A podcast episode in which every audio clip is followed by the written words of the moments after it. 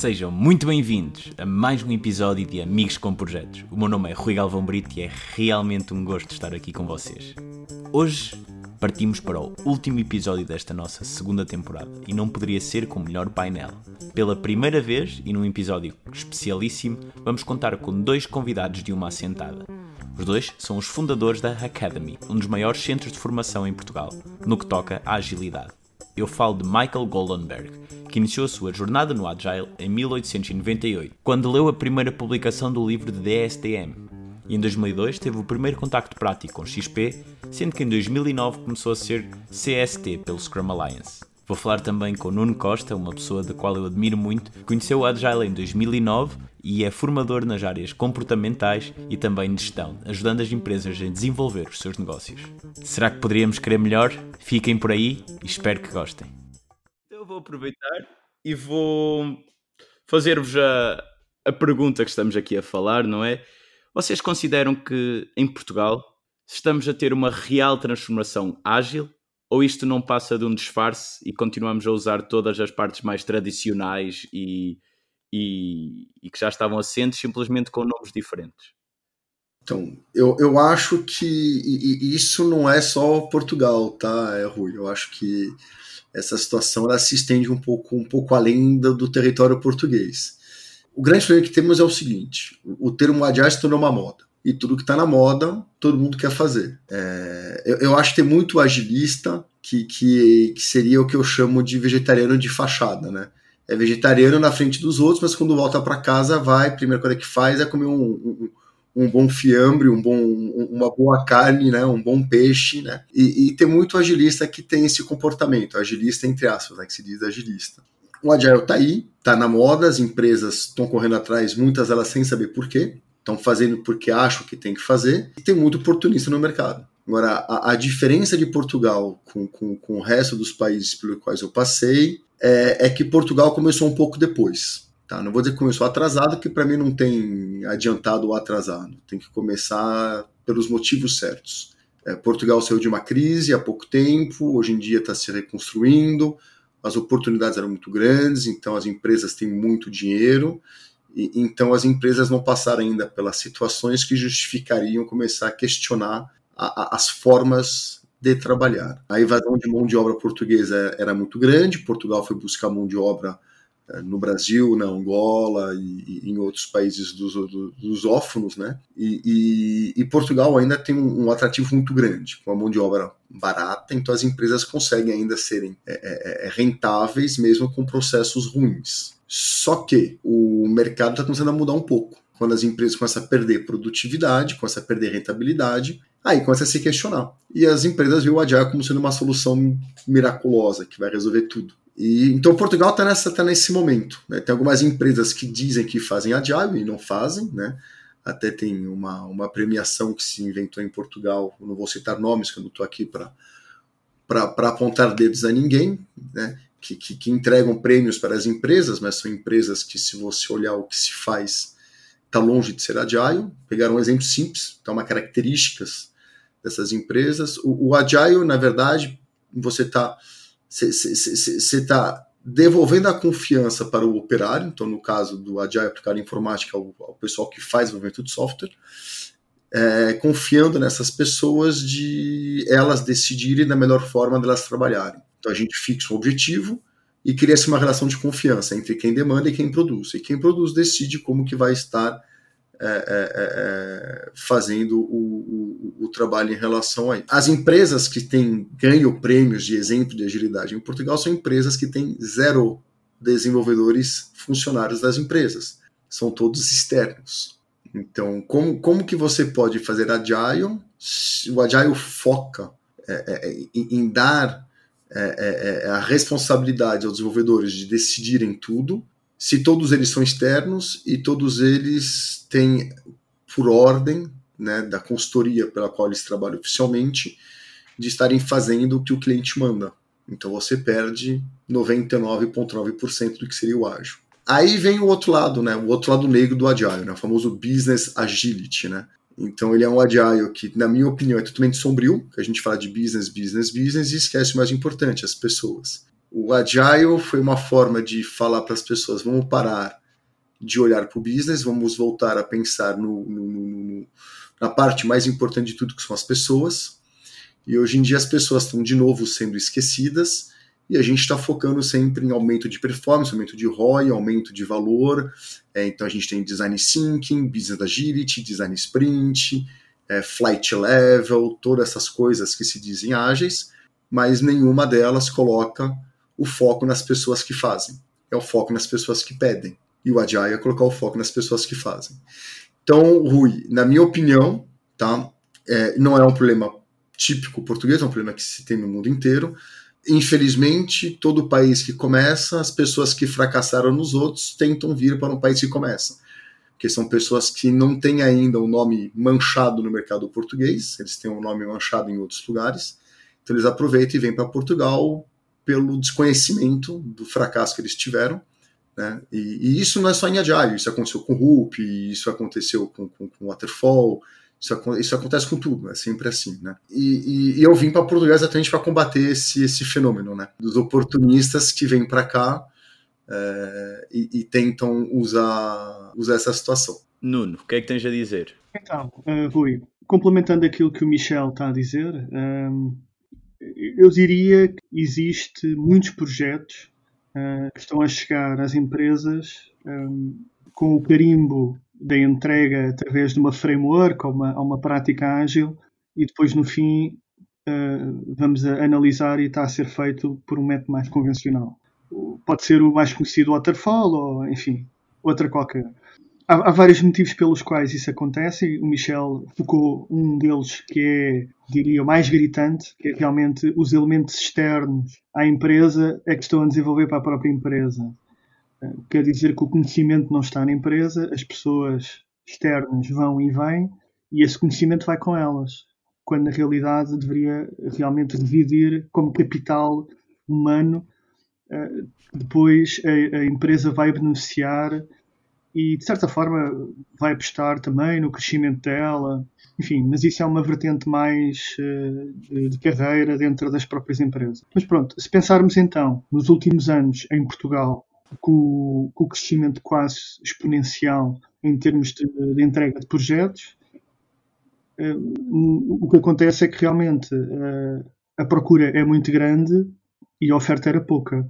Também o ponto que o Michel falou da vinda de pessoas de fora para nos ajudar uh, a entregar projetos, obviamente sendo as, as, práticas ágeis as mais recentes e as mais eh, facilmente adotáveis, eu diria que foi por aí que, que, que se escolheram muitas. Mas nem toda a gente o sabe fazer. E, e pronto, quando as pessoas não sabem fazer, naturalmente depois vão cair para aquilo que faziam no passado e, e, depois chamar aquilo Scrum ou chamar outra prática não está correto.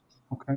Poderíamos dizer que o medo de falhar as faz regressar ao que, ao que sentem mais seguras? Sim, é um dos aspectos, é, é um dos aspectos que, que, pode, que pode motivar isso. Uh, atenção que um, o Scrum por exemplo, e, nós, nós estamos muito por dentro do Scrum, diz exatamente isso, que é o, o teu objetivo no final da sprint é entregar? Tu tens que entregar uma peça uh, de um produto, de um serviço, de um software, se lhe quiser chamar, uh, que esteja funcional, que foi exatamente isso que o cliente pediu. Seja cliente interno ou externo, pouco importa, Uh, muitas vezes tu poderás não entregar exatamente aquilo que o cliente estava à espera, por vários motivos, mas estás a entregar vai haver falha. Mas essa falha no Scrum é bem-vinda. E, por exemplo, noutras práticas no Waterfall já não. E, portanto, as pessoas que, que não querem viver essa, digamos, essa mini frustração de eventualmente não agradar exatamente ao 100% o que o cliente pediu, uh, as pessoas depois vão parar a, outras práticas onde o desenho era todo feito à cabeça, tudo era planeado, estimado, e obviamente depois uh, havia muito pouco espaço para a inovação ou mesmo no final realmente entregar aquilo que o, que o cliente pedia. Eu, eu, tinha aqui um ponto que eu também queria uh, adotar aqui nesta questão de porque é que estamos a entregar uh, supostamente ágil, mas depois não é. que é o fator geracional. Ou seja, as novas gerações também, que estão a entrar agora no mercado, adotam muito facilmente o Scrum, porque, enfim, é, é, é de entendimento muito simples. Aliás, o Scrum Guide é o exemplo disso. É um documento de 14 páginas. Portanto, ainda para mais a revisão deste ano uh, fê-lo reduzir em mais 3 ou 4 páginas, dependendo do, do idioma, e, e, cada vez mais, mais lean, não é? mais enxuto, como se costuma dizer. Uh, mas pronto, então as novas gerações pegam nisso e, e é uma adoção mais simples. As outras gerações que já estavam a trabalhar no mercado olham um bocadinho com desconfiança porque pensam que é mais uma moda e que, passado alguns anos ou uma década, vai-se embora. É claro que o Scrum diz-nos e veio demonstrar que não, que veio para ficar e, obviamente, contamos com as novas gerações que assim fazem. Vou dar um exemplo tão simples como às vezes eu costumo fazer isso em, algumas, em alguns eventos, que é, há pessoas que adotam, por exemplo, a deslocação casa-trabalho numa bicicleta. É, é, muito mais fácil tu ver as pessoas mais jovens a fazer esse trajeto do que as mais velhas. Quando, curiosamente, as mais velhas é que tinham muito mais a ganhar, em termos de saúde e outras, a fazer esse, essa deslocação de bicicleta. Só que simplesmente não adotam porque olham aquilo com alguma desconfiança e pensam pelo lado mais comodista que realmente no final aquilo não, não lhe vai trazer grande benefício. E eu diria que aqui podemos uh, colocar também no mesmo patamar. No final do projeto, se calhar o Scrum provavelmente não nos ia uh, trazer grande benefício. Okay? Portanto, é, era esta parte da geração que eu também queria aqui acrescentar, porque é algo que, que eu e Michel temos notado nas empresas e, e na nossa formação, é, realmente mais fácil adoção pela, pela, pela nova geração que está a entrar. Vocês, no meio de, de toda esta moda, como, como assim o, o Michel identificou que a palavra agile acabou por ficar e não, não propriamente já uma filosofia, mas a, a virar perigosamente para uma moda, como é que se sentem a, a ensinar e como é que conseguem eu não diria credibilizar, mas como é que se consegue transmitir os valores e, a, e, as, e as partes mais fundamentais de uma filosofia que está cada vez a ficar mais impregnada sem sempre saber se está a ficar assim tão bem impregnada na, no, no, tecido, no tecido empresarial.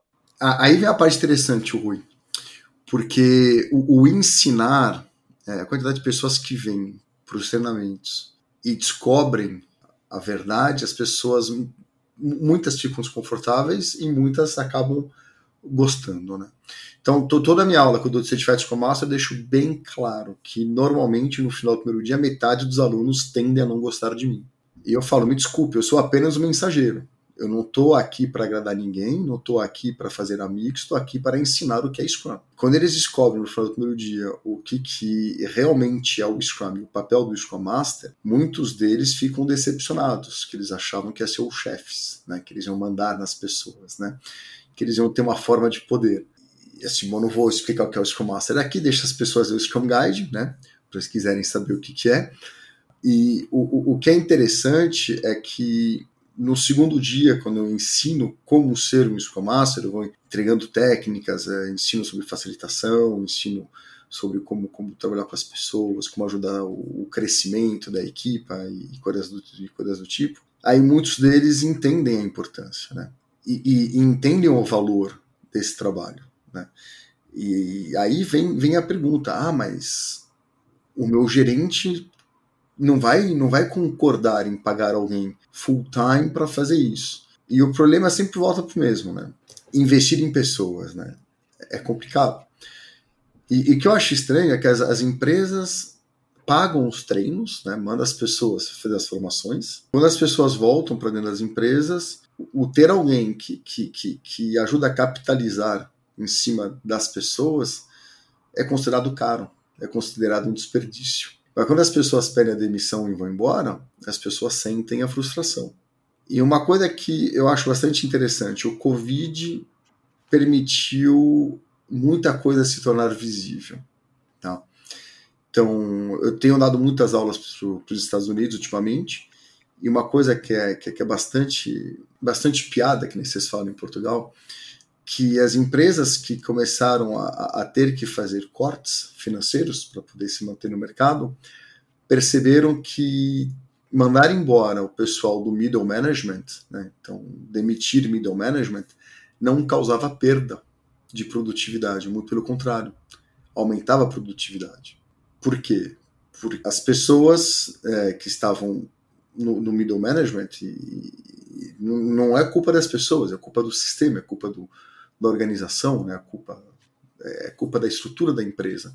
São, são pessoas que acabam, acabam tendo missão de controlar, de cobrar, de verificar. E, e, e todo esse tipo de, de, de, de atividade mostra desconfiança. E, e, e, ninguém gosta de trabalhar num ambiente no qual não, não se sente em confiança, onde as pessoas é, é, é, é, não lhe deixam trabalhar tranquilamente, ficam lhe cobrando. Veio o problema do Covid, problema de budget, fizeram uma análise grande. Tem os desenvolvedores, eu preciso deles para entregar produto. Tem o middle management que custam caro. E eu não tenho como arcar com a folha salarial toda. E cortaram o middle management. E o resultado foi interessante, porque passou-se a produzir-se mais, tendo menos pessoas. Né? Então, e, e, houve uma diminuição da qualidade? Então, qualidade. Qualidade é uma coisa que é bastante interessante em, em se comentar, né? Que existe aquela qualidade superficial, que as pessoas chamam de qualidade, mas para mim não é, não é bem qualidade, que é a aderência ao que foi pedido, né? Então eu pedi A, quero VA, pedi B, quero VB. Então o, o, o, o cliente ou a pessoa que demanda, ela sabe o que ela quer, não sabe o que ela precisa. São duas coisas diferentes. You know, you know what you want, but you don't know what you need. Desculpa? Muitas vezes na qualidade tem de se ter a noção é do que a pessoa ainda não pensou que vai, que vai querer. Exatamente. So, eu sempre falo, né? You, you know what you want, but you don't know what you need. São duas coisas bem diferentes. Né? Então tem a diferença entre o, o, valor imaginário das coisas e o valor real das coisas. Tá? Então, a única forma de se ter qualidade real é você ter as pessoas né, é, é, é, reclamando. Eu, eu, falo, se o teu cliente não, não, não reclamar do que você entregar, você nunca vai perceber o que você tem que fazer. Isso é fato, isso é fato. Então, o request for change que as pessoas têm medo, na verdade, é a ferramenta mais poderosa para se descobrir o que tem que ser feito. Só que você não quer esperar um ano para ter isso. Você quer ter, você quer ter o cliente te xingando o mais cedo possível. Então, quando se fala em qualidade, sim, no começo, na qualidade padrão de mercado, teve-se uma perda, que as pessoas que faziam as pontes não estavam mais lá. Então, teve uma incompreensão talvez maior, ou teve um, uma distorção menor da comunicação. Então, quando se entregou, as pessoas tiveram reclamações direto, porque os filtros não, não estavam mais lá. E dentro dessa nova bagunça, as coisas foram se reorganizando, né? É, é, sempre assim, depois da tempestade vem a calmaria, né? Mas sem tempestade não tem calmaria. Isso é muito simples. E, e então é isso que aconteceu, tá, Rui? Então, a, a, eu acho que quando se pergunta qualidade, se não define o que, que a gente reconhece como qualidade, não, não, não cabe muita discussão. Por isso que eu tive que fazer essa pequena explicação. Scrum acaba quase por ser, temos todos ter definições comuns e certas do que. e, e que abrange toda, toda, toda a equipa, toda a gente, neste caso, que esteja, que esteja interessada no projeto, não é? Sim, mas daí a gente está falando da qualidade técnica, né, da famosa definition of done, né? Sim, sim, sim. Mas a, a mas a qualidade full, sim, sim. É, é, o Scrum a gente tem um processo né, da DOD que vai. E a DOD que a gente define e a gente mantém, né? Continua evoluindo ela constantemente, que ela nunca não vou falar que nunca, porque com certeza tem equipas que têm DODs que estão bastante estáveis, né? Mas o, o a qualidade funcional é uma coisa que o, o, a gente sabe que a gente, a gente sempre, para a gente poder produzir algo, a gente tem que aceitar três hipóteses, mesmo sabendo que elas são falsas. Primeira é, o cliente sabe que ele precisa. A gente tem que fingir que isso é verdade, senão a gente não faz nada. Segundo, a gente tem que fingir que a gente entende, percebe que o cliente nos pede. E terceiro, a gente tem que fingir que a necessidade não vai mudar. Se a gente não aceitar essas três hipóteses, a gente nunca faz nada. Sabemos que pelo menos uma das três é falsa. Geralmente as três são. Só que é, se a gente não avança com a produção, a gente vai ficar sentado fazendo análise eternamente e quando a gente chegar na, no resultado perfeito da análise é tarde demais porque o que a gente conseguiu concluir já não serve para mais nada. Né? Então, por isso que quando fala de qualidade, eu fico me perguntando, né? É, é, geralmente, quando a gente fala de qualidade, é, é o termo padrão de mercado, que é o que o, o pessoal dos anos 70, 80 trouxeram para gente. Só que a percepção deles de qualidade é a percepção de qualidade do mercado que não existe mais. Hoje em dia, para mim, qualidade é o quê? É você ter o teu stakeholder, teu utilizador final, na sala com você na sprint que viu falando isso que você fez, para mim não serve, tem que mudar isso, isso e isso. E isso aqui serve, então isso aqui você pode pôr em produção, já o outro não pode. Aí a gente fala, tá, mas por quê? Aí a pessoa explica, fala, ah, agora percebo. E vai lá e ajusta. Para o pessoal dos anos 80 isso é inaceitável. Haver logo esta troca, claro. É, é, é, é, aceitar que falhamos. Na verdade, não estamos falhando, estamos colaborando, estamos trabalhando juntos. E, e, e você, você tendo os teus operários externos, né, que não são que não são capital humano da tua empresa, você não quer ter esse tipo de envolvimento. Você não quer ter esse tipo de troca. Porque eu pego um exemplo. É, nessas empresas onde a, a, a, força de produção é externa, a, a, a pessoa que faz a intermediação entre a área de negócio e os consultores né, que, que estão produzindo, se a gente quer essa conexão direta, esse intermediador não tem mais motivo. E a gente quebra todo o processo de contratação de fornecedor. Eu tenho, eu tenho clientes na França que as business units perceberam que passaram pelo departamento de informática, que era um departamento caixa vazia, só tinha gerentes, não tinha mais nada, que todo mundo produzia de fora, era uma perda de tempo, de dinheiro.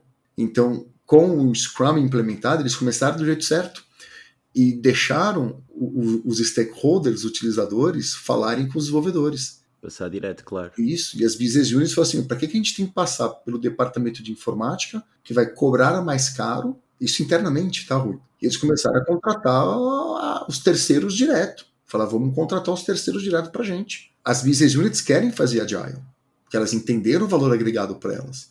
E aí o próprio departamento de informática que luta contra. Fala, não, não, não, não, não, calma aí. Mas o agile não é assim. O agile tem que passar por a gente, né? Porque nós ainda estamos aqui ainda. Exatamente. Aí começam as brigas. Né? É, isso eu não vi acontecer em Portugal ainda. Os departamentos de informática controlam muito bem ainda, não deixaram passar para o outro lado. Né? Pelo menos os que, eu, os que eu frequentei. Agora, em contrapartida, tem empresas do norte de Portugal que o desenvolvimento é interno, e aí a coisa já está mais interessante. Aí a coisa, mas só que assim, eles não contratam coach agile de fora. Eles se formam eles mesmos. Será este o, o, o caminho que se deveria seguir? Ou seja, ter toda a dinâmica e toda a, a energia dentro do Agile a correr internamente? Então, é, é, eu não diria, para mim não, não é uma hipótese, para mim é um facto, é um facto muito forte. E é por isso que aqui o, o, o business model da Hackademy, né? Hackademy quer dizer academia, e tem um Hack Me, né? Para hackear as mentes das pessoas. 90% do business model é formar as pessoas, é treino, é capacitação. Capacitação de altíssimo nível. Okay? É, e capacitação por quê? Porque são essas pessoas que fazem o trabalho, não são a gente. Tá? E a gente faz um pouco de consultoria, sim, fazemos, só que a gente deixa bem evidente: o nosso, o nosso objetivo no cliente é nos tornarmos inúteis o mais rápido possível. Então, mesmo fazendo consultoria, a gente não vai dar resposta, a gente vai ajudar as pessoas a enxergar o que eles não conseguem mais ver. Que na verdade o cliente, quando precisa de um consultor externo, é que ele, ele, ele deixou de enxergar, deixou de perceber. Então ele precisa é, é, alguém que venha de fora para tirar essa cegueira que eles têm e permitir eles enxergarem o que está acontecendo. E eu falo para todo mundo: a resposta à tua pergunta está na boca dos teus funcionários. É que hoje você é surdo, você não os escuta. Ou eles estão mudos, têm medo de falar com você. Então a gente tem que restabelecer essa confiança. Nuno, qual é que tu dirias que neste momento está a ser a maior dificuldade de ensinar em Portugal a agilidade? Olha, Rui, hum, eu estava aqui a ouvir o Michel eh, a, a explicar exatamente o, o que é que o ensino depois vai transmitir na, nas empresas e, obviamente, há um trabalho grande para ser feito. Mas, volta, voltando a este ponto, do ensino. Eu tenho uma visão assim um bocado romântica do ensino, não é? Para mim, para mim ensinar um, é, é, treinar alguém, não é? Para, para uma ação, para uma prática. transmitir princípios, transmitir algumas normas, experiência, acima de tudo experiência. Ou seja, realmente estar a dar a conhecer algo para outra pessoa que não tinha. Esta é a minha visão romântica, ok?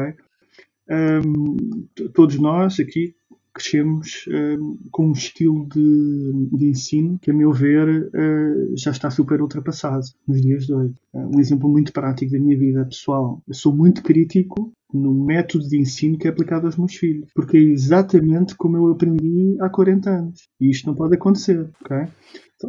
Então, porque é que então em certas áreas nós evoluímos muito no ensino e noutras não? E aqui o Scrum, ou Ágil, mas pronto, vamos falar do Scrum que nós conhecemos bem.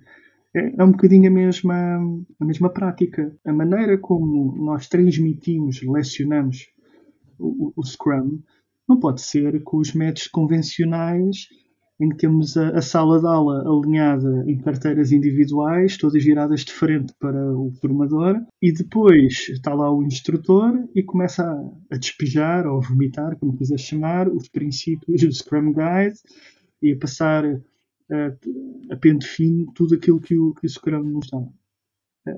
Isso já não funciona assim, ok? Não funciona assim. Uh, o Michel deu aqui o exemplo da, da pandemia, que, que o Covid nos trouxe, vem-nos ensinar muita coisa. E uma delas é, por exemplo, esta. Pessoas, dois dias inteiros, portanto, oito horas por dia, para aprender uma formação em Scrum, numa sala de hotel, se calhar não é a melhor via para aprender o Scrum. Se calhar podes fazer online. E, e repara, uh, nós temos assistido, mais o Michel, obviamente, porque faz formação em, em praticamente quatro idiomas, apanha a gente de todas as geografias e realmente o online vem-nos trazer algo que nós também não estávamos preparados. Repara, nós aqui na Academy, em, em março, nós fizemos uma transição gigantesca, que foi como é que nós passamos, e agora vou pegar neste ponto que vocês falaram há bocado, na qualidade que nós tínhamos de uma formação feita em sala para uma formação online. Isto é extremamente difícil até porque muitas dinâmicas, exercícios são feitos com materiais. Uh, Exatamente. O, o, próprio Scrum também, também, também isso nos, nos pega. E nós, nós aprendemos mais a lidar com materiais. Pronto. E isto é extremamente difícil. Mas trouxe outras coisas muito boas também neste, neste, neste ponto da qualidade, que é as pessoas vá-se lá tentar perceber, portanto, isto já é uma questão mais de um foro psicológico. As pessoas sentem-se mais soltas quando estão atrás de um computador. Depois falam, depois falam mais, portanto, às vezes uh, aquelas pessoas mais introvertidas, uh, mais um, menos faladoras, que não partilham tanto as suas experiências, as suas ideias, no online elas deixam deixam-se soltar mais e isso é extremamente útil para, para quem? Para o formador, para pessoas como o Michel, que estão ali a liderar uma formação. E mais uma vez, não é despejar o Scrum Guys ou outras práticas do Scrum para dentro das pessoas. Não, é a partilha. É a partilha. E o, o Scrum torna-se mais fácil porque tu consegues juntar pessoas, imagina, de mecânica, de informática, de engenharia aeroespacial, com pessoas de marketing, com pessoas da área comercial, com pessoas que são, sei lá, auditores de qualidade, com pessoas uh, que, que, por exemplo, trabalham em publicidade. E isto, o Scrum lhes dá, é, é uma, uma, uma via para eles trabalharem juntos. Portanto, é impossível nós estarmos a, a fazer ensino de uma via convencional. Não é possível. Portanto, se vai se juntar estas pessoas que têm perfis completamente diferentes, tens que arranjar um método de ensino que realmente vai estimular a partilha em torno de um objetivo comum. Claro, por isso é que é normal numa sala de aulas, ou mesmo no online, pôs as pessoas alinhadas em pequenos grupos. Se for numa sala física, são mesas redondas, exatamente para estimular as pessoas a trabalharem e a fazerem partilha, a colaboração, para eles próprios chegarem a um consenso, a um entendimento entre eles. Porque é assim que vai funcionar. É como a história do, do, do REM. Portanto, quando, quando temos uma, o REM a 8, se só quatro tiverem a remar, eles nunca vão andar nenhuma prova. Tentar os oito a remar, super coordenados lá com o Kimnar. E o Scrum é um bocadinho assim. Todos a puxarem, realmente a coisa vai, vai funcionar. Portanto, eu vejo, embora ainda exista aqui um, um longo caminho a percorrer, eu vejo o ensino no, dentro do Scrum uh, muito melhor do que via, por exemplo, o ano passado, há dois anos.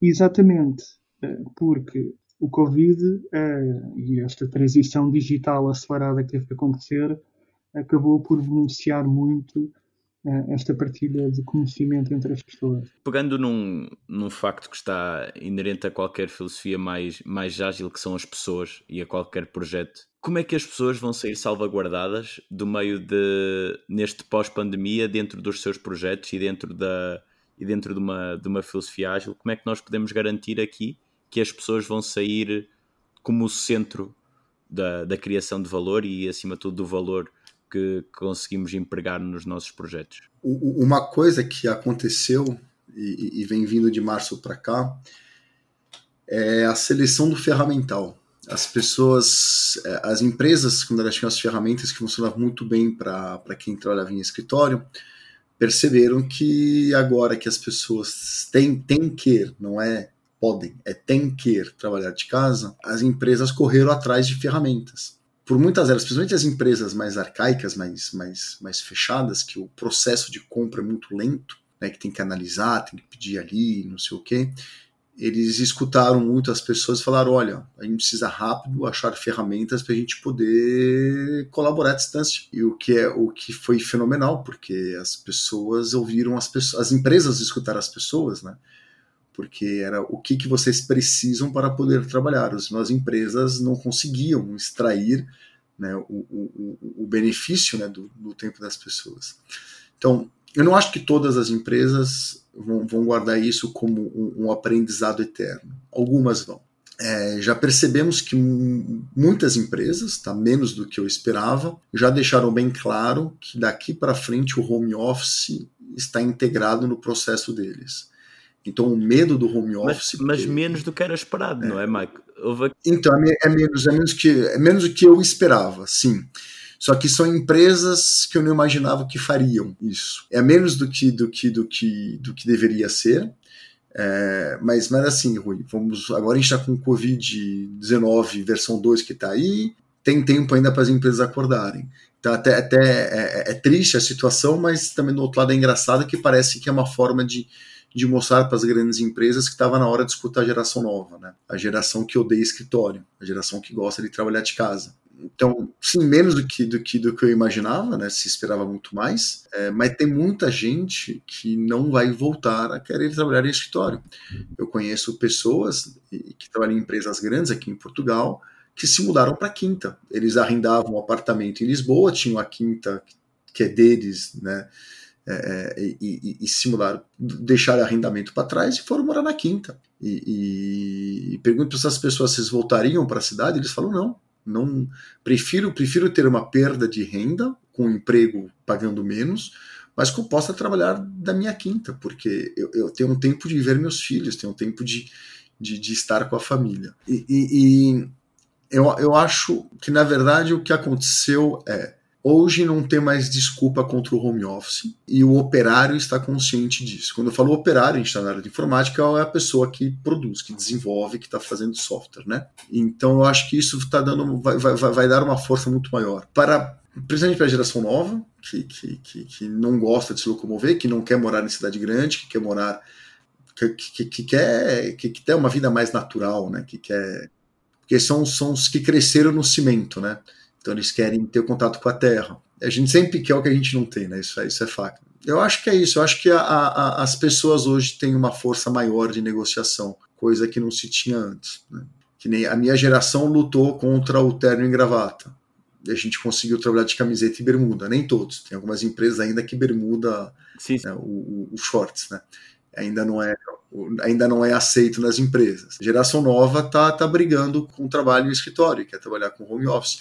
Eu acho que o Covid ajudou muito uh, esse movimento né, da, da, dessa geração nova de poder falar, olha, quando vocês não tinham opção, vocês deixaram a gente um ano trabalhando de casa, né? Vocês vão querer que a gente volte para o escritório? Que a gente volte a pegar uma hora de trânsito de locomoção de manhã, uma hora de locomoção de tarde? O pessoal não lembra mais disso, o pessoal não, não, não, sabe mais o que é esse sofrimento. Então, eu acho que, por mais que as empresas não acordaram, eu acho que o trabalhador, hoje em dia. Ele vai obrigar. Sim, não vai ter escolha. Concordas, Nuno? neste momento a pressão está totalmente do lado das empresas e que o, o trabalhador passou também a conseguir ter uma, para além de uma voz, uma prova de que o home office vai conseguir ter, ter pernas para andar? Eu acho que realmente o home office, que era utilizado para, por uma faixa muito pequena das empresas, provavelmente multinacionais, Uh, porque obviamente já tinha o conceito de dispersão das equipas por geografias, equipas partilhadas, etc. Um, e não tão concentrado como, como nós assistimos em Portugal. Uh, eu, eu, eu, acho que sim. Acho que agora uh, realmente o Covid, ou a pandemia, não é? O clausuramento veio-nos trazer isso. Faz lembrar um bocado aquela piada, que é aquele quiz, né? todos devem ter visto, que perguntava qual foi, qual foi o maior acelerador da transição digital. Perguntavam se era o CEO, o diretor de informática ou o programador. E a opção era o Covid. O Covid, pois. O Covid é realmente foi aquele que acelerou mais a transição digital das empresas. Portanto, de um momento para o outro teve que acontecer. Eu, eu, eu, assisti em algumas empresas nesta fase de transição, pá, coisas uh, muito engraçadas, como por exemplo, eles esperavam realmente o problema das pessoas em home office fosse o acesso à internet e o problema não foi o acesso à internet. O problema foi, por exemplo, que a firewall deles não tinha capacidade para processar não sei quantas entradas de VPN ou não conseguia dar capacidade de processamento para o número de conexões em simultâneo. Portanto, coisas assim muito engraçadas nas empresas que tiveram que se adaptar para além de terem que adquirir laptops para as pessoas e segundos monitores para as pessoas terem em casa. Enfim, uma panóplia de. foi muito interessante. Eh, mas pronto, eu, eu acima de tudo espero que realmente não se volte para trás. Também é uma tendência aborrecida, principalmente em Portugal, que é eh, esta experiência que vai durar algum tempo, não se sabe quanto tempo, mas pelo menos um ano já durou. Às vezes as pessoas pensam, ah, foi só um ano da nossa vida, agora podemos voltar ao antigamente. Não, antigamente, eh, portanto, aquela via clássica de eu eh, começar a trabalhar às nove da manhã e terminar às seis da tarde todos os dias, uma coisa é garantida, eu, Nuno, não consigo produzir em qualidade das nove, às seis, das nove da manhã às seis da tarde todos os dias. Não consigo. Portanto, eu tenho picos em que vou produzir mais ou menos. E, portanto, eu adapto na minha vida para isso.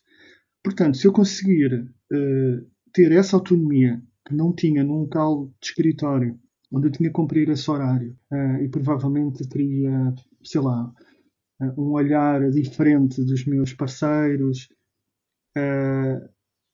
ou então tinha que ter a chefia também a controlar o que eu estava a fazer, eu se puder ter essa autonomia melhor. Iluminando coisas eh, tão básicas como pá, se calhar não preciso de uma hora e meia para almoçar, porque posso almoçar em meia hora, por exemplo. Ou não preciso perder todos os dias duas horas a deslocar-me de casa para o escritório. Uh, portanto, tudo isso é tempo que contabilizando, provavelmente eu vou entregar mais em qualidade do que uh, trabalhando numa, num método clássico num, num escritório. É claro que uh, o modelo misto também o modelo misto é capaz de ajudar no futuro, porque acho que todos nós também passamos pelo, pela questão da euforia de estarmos todos em home office e passado dois, três meses estarmos a sentir o desgaste de estarmos sempre ligados e depois tivemos que calibrar tudo isto. Portanto, houve aqui uma série de. de... stress também. Exatamente, pronto. Aquela história das pessoas de um dia para o outro estarem 12 horas ligadas a um computador também não é a melhor via. Mas, mas isso, isso, tem a ver com a aprendizagem. E nesse, nesse aspecto, como nós estávamos muito atrás, na parte do home office, essa aprendizagem também agora foi mais lenta. As ferramentas que nos apoiam para trabalharmos em home office, a meu ver, no próximo ano são aquelas que vão crescer mais.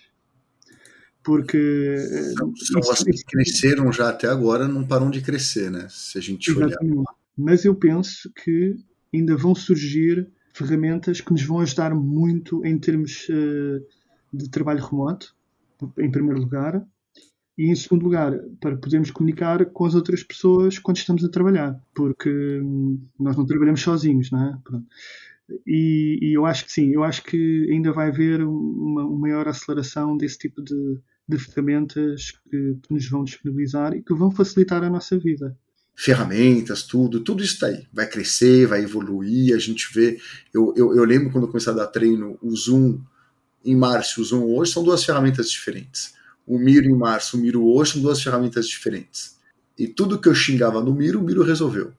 Tudo que eu xingava no Zoom, o Zoom resolveu. Mas o mercado de trabalho se internacionalizou. As pessoas não precisam mais de visto. Elas podem trabalhar sem precisar de visto e sem precisar deixar a família. Hoje em dia, hoje em dia a gente uma imigração virtual. Eu, eu, eu dou treino para a América do Norte aqui de Portugal, aqui de Lisboa. Então, os meus alunos estavam lá com, com, com, com neve na cabeça deles e eu aqui olhando para o mar e vendo o sol português. Né?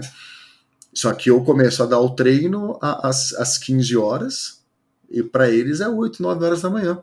É esse o deslocamento de hoje.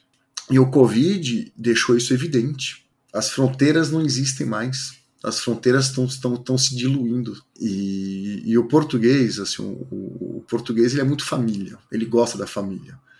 Então, o que segura o português aqui é a família. É os pais, as mães, né? Então agora eles vão estar aqui fisicamente e talvez virtualmente. Então, ou as empresas acordam para isso, ou eles vão perder a mão de obra. Sim. Eu, eu, eu, eu quero dar aqui dois exemplos que eu tenho assistido um, em pessoa, pá, vamos chamar assim. Um é, é, é, o ponto, eh, até para ligar há bocado que estávamos a falar um, na contratação das pessoas hoje eh, uma entrevista e uma contratação por parte de uma empresa, portanto, um outro colaborador, é um, é um processo completamente diferente do que era há 5 ou 10 anos atrás. Hoje, a pessoa que, uh, que tem que ser contratada é realmente, ela é colocada no centro. Uh, e há uns anos não era assim. A, a, a, empresa que contratava tinha todo o poder, porque tinha uma fila lá fora de imensos candidatos. Se aquela pessoa não agradasse por um motivo qualquer, porque aparecia com fato e gravata, como a Michelle estava a dizer, eles queriam uma pessoa t-shirt, ela já não interessava. Hoje em dia, não, o grau de exigência é maior, a oferta é menor, já falámos aqui, e portanto há o interesse da empresa que quer contratar agradar o contratante. E isso, isso nota-se muito. E o, o, aspecto do home office ou o trabalho uh, menos físico uh, da deslocação da pessoa ou da mobilidade, pronto, é, é mais importante. a pessoa valoriza muito mais. Eu, eu tive muitos anos no mercado outsourcing e assisti a processos de contratação um, totalmente estranhos, que pessoas rejeitarem uma proposta de trabalho porque, para além de, do metro, da linha do metro, ele ainda tinha que apanhar um outro transporte e a pessoa rejeitava porque dizia: Não, eu, estou habituado a andar de metro, ter que apanhar dois transportes públicos, eu não quero. Portanto, isto, isto, não, isto há 10 anos isto não acontecia, ok? E agora acontece. O grau de exigência é maior, mas ainda bem que é, ok? Porque nós realmente, as empresas, quando contratam, têm que agradar os seus colaboradores. Portanto, isto não é só eu tenho a posição dominante, vou-te pagar um salário para tu me entregar qualquer coisa. E vou exigir constantemente e vou-te explorar ao máximo. Isso já não é assim. Felizmente, essa linha um, já, já não acontece. Ou pelo menos tem tendência a acontecer cada vez menos. Isto, isto é uma realidade. A contratação agora é diferente e para melhor. E, portanto, a questão do home office, como a Michelle elencou, a estabilidade emocional, familiar, para a pessoa estar mais próxima da sua casa, da sua base, é um ponto uh, assente. E depois há o ponto, uh, por exemplo, quando as universidades formam os seus profissionais. E agora vou falar aqui da informática que eu conheço. Por exemplo, uma universidade da Beira Interior, que todos os anos produz uh, largas dezenas de pessoas dentro da área do IT. Ou uma universidade do Minho, uh, que também produz ainda mais. Estas regiões não têm a capacidade de absorver estes profissionais naquelas áreas. Portanto, em Braga, Guimarães, eventualmente podem trabalhar no Porto, mas na Covilhã, não vão, não vão as pessoas trabalhar na Covilhã, na Guarda ou em Castelo Branco. Isso não acontece. Portanto, hoje, elas têm um maior mercado, portanto, é muito mais vasto eles poderem uh, procurar local no outro trabalho. Das poucas empresas que nós temos assim com dimensão e que se conhece é a OutSystem, não é que está fora, assim, fora do, da, das grandes cidades, dos polos das grandes cidades, penso. E tem, e tem o Talkdesk também, que lá escritórios em cidades menores, que é para atrair exatamente as pessoas que querem ficar próximo. Então tem a OutSystem fazendo isso, a Talkdesk fazendo isso, mas, mas são empresas com mentalidade mais aberta, né? São empresas que foram criadas por developers, né? Sim, sim. Uh, a Critical Software é um bom exemplo. A Critical Software, quando, enfim, quando foi criada, né, para, para desenvolver para a indústria automóvel, eles decidiram que iam ter dois, dois polos, um em Lisboa e outro no Porto. A dada altura, eles, eles não conseguiam contratar pessoas no Porto, porque já não havia pessoas com, a, com, a, com o talento e qualidade ou padrão que eles necessitavam, uh, porque o escritório, no espaço do ano, eu não quero estar a dizer aqui um número, mas foram muitas dezenas de pessoas a, a ser contratadas. Estamos a falar de contratações quase diárias para, para os quadros, para o escritório do Porto. Ao mesmo tempo que estava a contratar também em Lisboa. Uh, e, e chegaram a um ponto em que tiveram que trabalhar remotamente. E depois disso foi Coimbra. E eles continuam. Uh, portanto, é, é, só, é só um exemplo. Mas há mais, há mais. E na indústria de, de automóvel, eles parece que se, uh, se estão, a, estão a apostar de, de localizar os serviços para cá tudo isto é bom para nós. Um, é claro, depois o mercado vai ter que se ajustar, que é quando não houver pessoas, temos que encontrar uma solução. Trabalhar remotamente. Contratar, por exemplo, pessoas do Brasil. Um, a questão do fuso horário do Brasil, e nós também damos muita formação no Brasil e temos contacto com pessoas que, que são de lá, ou mesmo brasileiros que estão cá a viver. Um, como hoje temos uma restrição de deslocação das pessoas, um, então já, já existe pessoas que estão no Brasil a trabalhar para empresas portuguesas. Portanto, o tema do fuso horário em menos 3 ou menos 4 ou 5 horas, porque o Brasil é um país muito grande, tem vários fusos, seja de inverno ou de verão, já não é um problema. Não é assim como estar na Índia ou estar na Nova Zelândia. Pronto. Ah, e, e eu acho que, que, sim, que tudo isto vai, vai, de certa forma, revolucionar a maneira como nós nos posicionamos e, portanto, existe uma pessoa a trabalhar no Brasil remoto e eu estou aqui também a trabalhar remoto, enfim, ninguém precisa de ir a um escritório físico.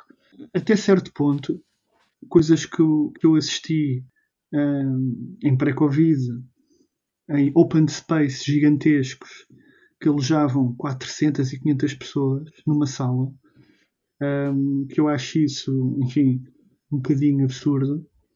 É desumano isso, desumano. É desumano. Uh, ao ponto, de, e vou dizer isto com um grau de confiança muito grande, de não serem cumpridos os mínimos exigidos pela autoridade do trabalho, uh, que é a ACT. Hoje, obviamente, as empresas têm que repensar isso.